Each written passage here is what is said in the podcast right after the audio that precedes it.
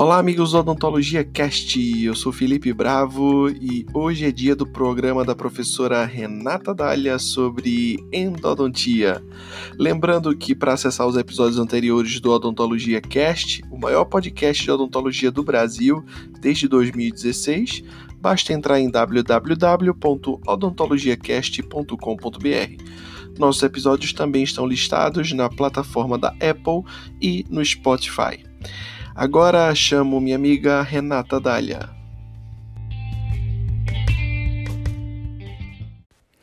Olá, amigos do Odontologia Cast. Eu sou Renata Dália Torres, especialista e mestre em endodontia. E para quem ainda não me conhece, será um prazer te ver lá no meu Instagram, arroba Renata Dália Torres. Não deixe de escutar os episódios anteriores. Neles, abordamos importantes dicas sobre o diagnóstico da dor em endodontia. E falamos um pouco sobre a terapia fotodinâmica, ou seja, o uso do laser de baixa potência para o combate da infecção. Hoje, nós iremos conversar sobre as técnicas de irrigação atuais para otimizar o tratamento endodôntico. A primeira pergunta que devemos responder em mente é: quais são os objetivos do tratamento endodôntico? O que eu preciso realizar para oferecer saúde ao meu paciente? Através do preparo químico-mecânico, a descontaminação do sistema de canais radiculares é alcançada. Vou repetir: através do preparo químico e mecânico. Ou seja, eu preciso dar importância tanto à parte mecânica quanto à parte química. Muitas vezes me deparo com colegas preocupadíssimos com limas, qual o melhor sistema, qual a melhor lima, ignorando materiais necessários e fundamentais para a irrigação. Muitas vezes mal conhecem as agulhas e as seringas que devem ser utilizadas para uma irrigação eficiente. Pois bem, Vamos conversar sobre isso. A literatura é clara. As limas não tocam 100% das paredes dos canais radiculares. Portanto, precisamos investir em técnicas de irrigação eficientes. A solução irrigadora deve ser utilizada durante todo o tratamento.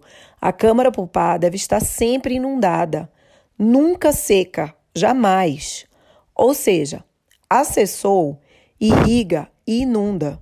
Está instrumentando, irriga a cada troca de instrumento e inunda. Vai obturar? Antes disso, faz o toilet final. A nossa solução de escolha é o hipoclorito de sódio.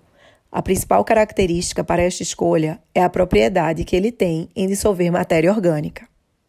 Além de remover debris, ter uma ação antimicrobiana efetiva, penetrar áreas inacessíveis pelo instrumento e ter uma baixa tensão superficial. A concentração escolhida para uso é 2,5%, 2,5%. Sabe por quê?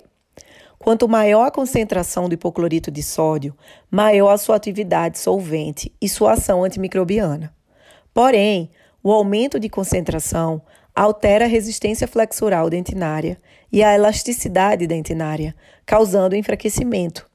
Sendo assim, optamos por 2,5% e renovamos a todo momento essa solução, uma vez que, em presença de matéria orgânica, o cloro é consumido e a concentração de cloro ativa se anula. Precisamos investir em grandes volumes de hipoclorito durante o tratamento endodôntico, sendo uma média de 40 a 50 ml, ml por canal radicular aceitável. Atenção!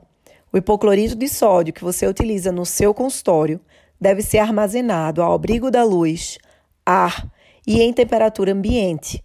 E você deve ficar bem atento à data de validade, que costuma durar, em média, três meses. Essa solução é muito instável. Cuidado para não estar usando uma concentração inadequada. O hipoclorito de sódio ele tem um pH alcalino. Em contato com matéria orgânica, se degrada em hidróxido de sódio e ácido hipocloroso. Anota isso. O hidróxido de sódio vai atuar como solvente de tecidos e o ácido hipocloroso será o responsável pela ação antimicrobiana. Questão de concurso, hein? O hipoclorito de sódio ele vai atuar sobre a porção orgânica, como falamos anteriormente. Já o EDTA atuará na porção inorgânica da Smirlayer, ou seja, você também utilizará o EDTA líquido para irrigação ao final do preparo, antes de obturar, lançando mão de uma técnica específica, a qual abordaremos nos próximos episódios. Nos próximos episódios, vamos conversar sobre técnicas e sistemas de irrigação. Fica ligado, não perca!